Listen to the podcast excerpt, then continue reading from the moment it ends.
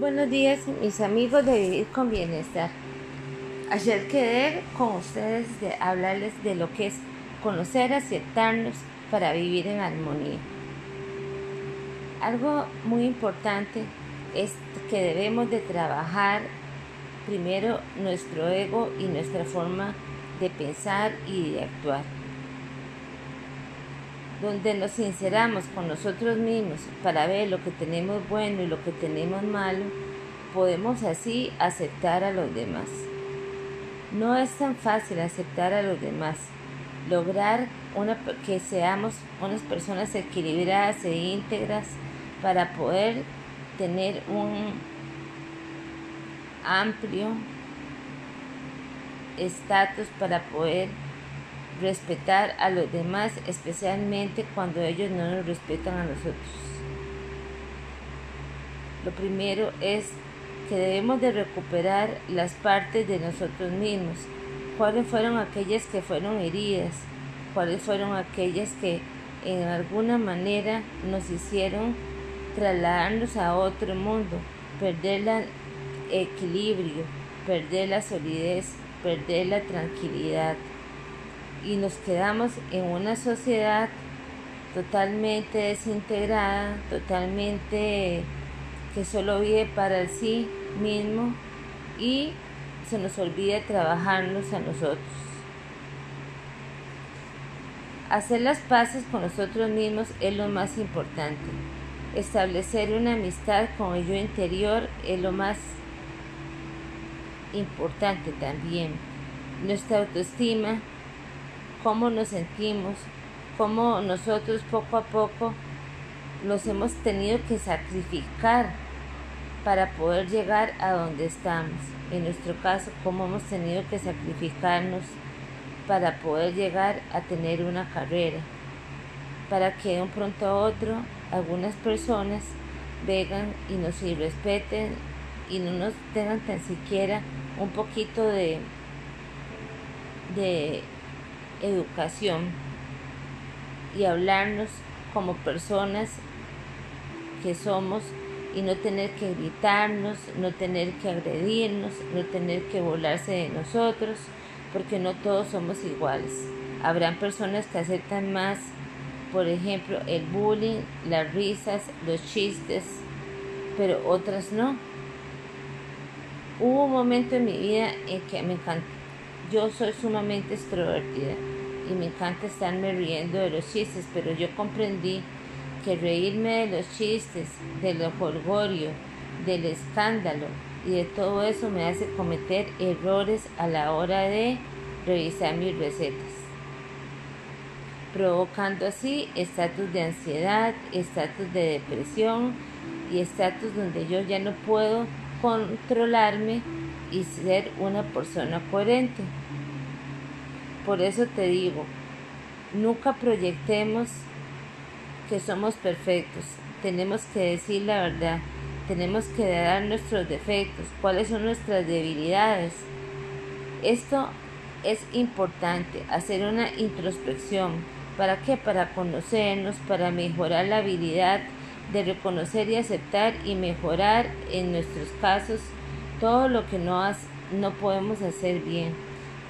En mi caso es muy importante mi concentración, el que yo esté en un momento totalmente coherente, aceptable.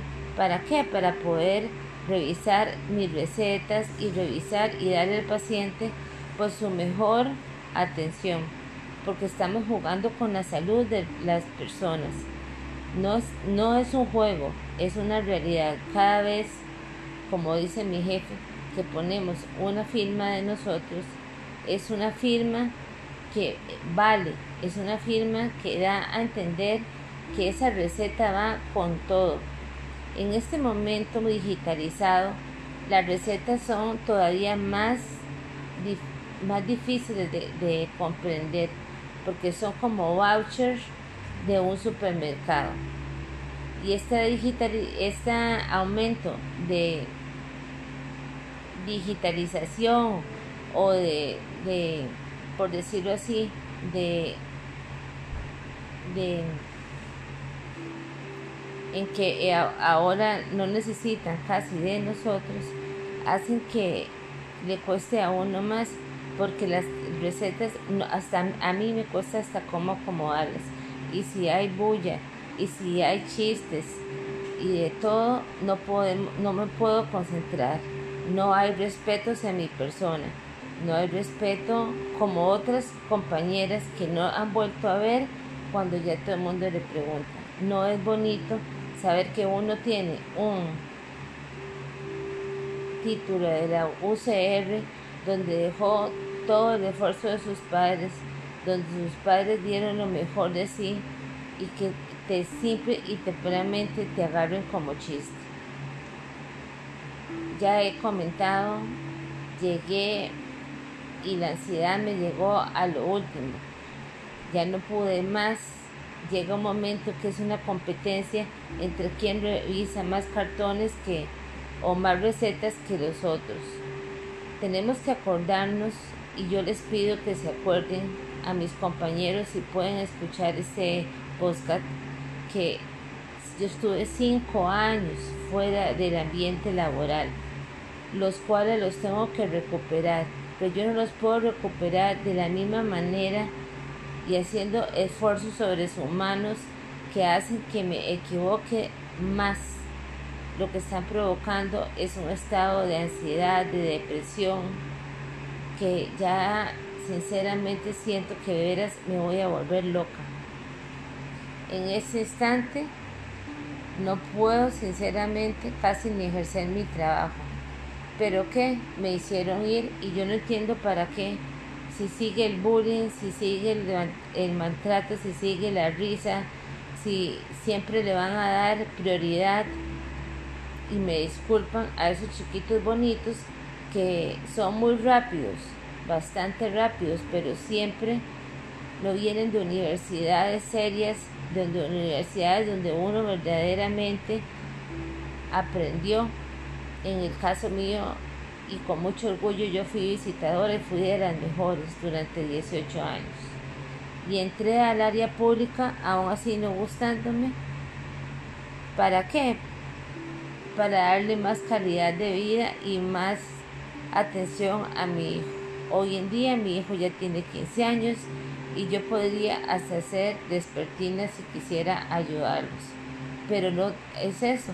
Lo que pido más bien es ayuda porque si ellos no se han ido y no se han tan siquiera han pasado por los tropiezos, los dolores y todo lo que uno ha tenido que pasar por ganar mal, sabrían de lo que yo estoy hablando.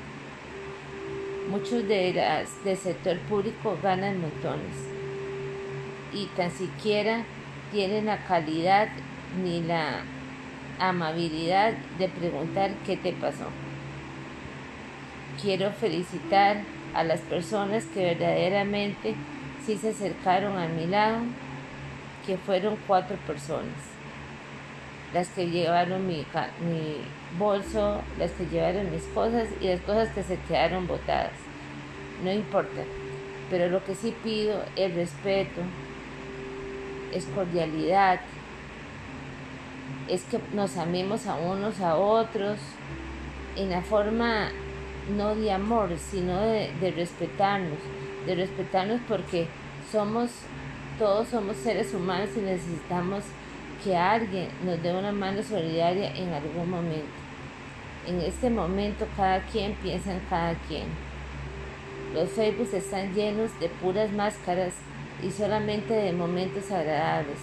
Porque si hoy te diera el COVID en plena pandemia, nadie va a poner que le dio COVID si hoy que Dios no quiso que me pasara absolutamente nada y yo me caí y casi me rompo la cabeza, nadie, yo no lo voy a poner en el Facebook, pero sí sirvió para momentos de chistes.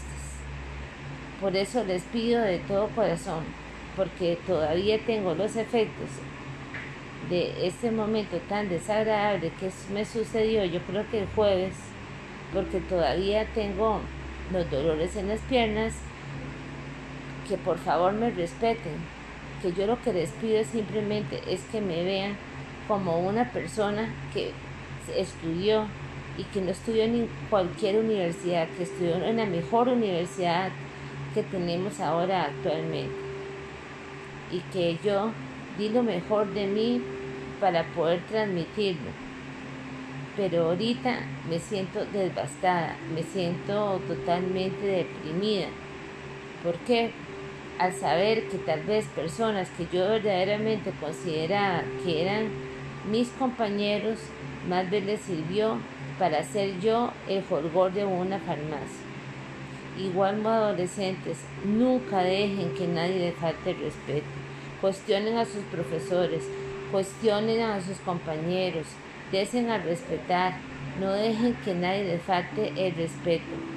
Siempre acordémonos que ahora hay leyes que están contra el bullying, contra el respeto. Si tenemos que ir al Ministerio de Trabajo, si tenemos que ir a la universidad, este, perdón, a recursos humanos, para eso están estas entidades.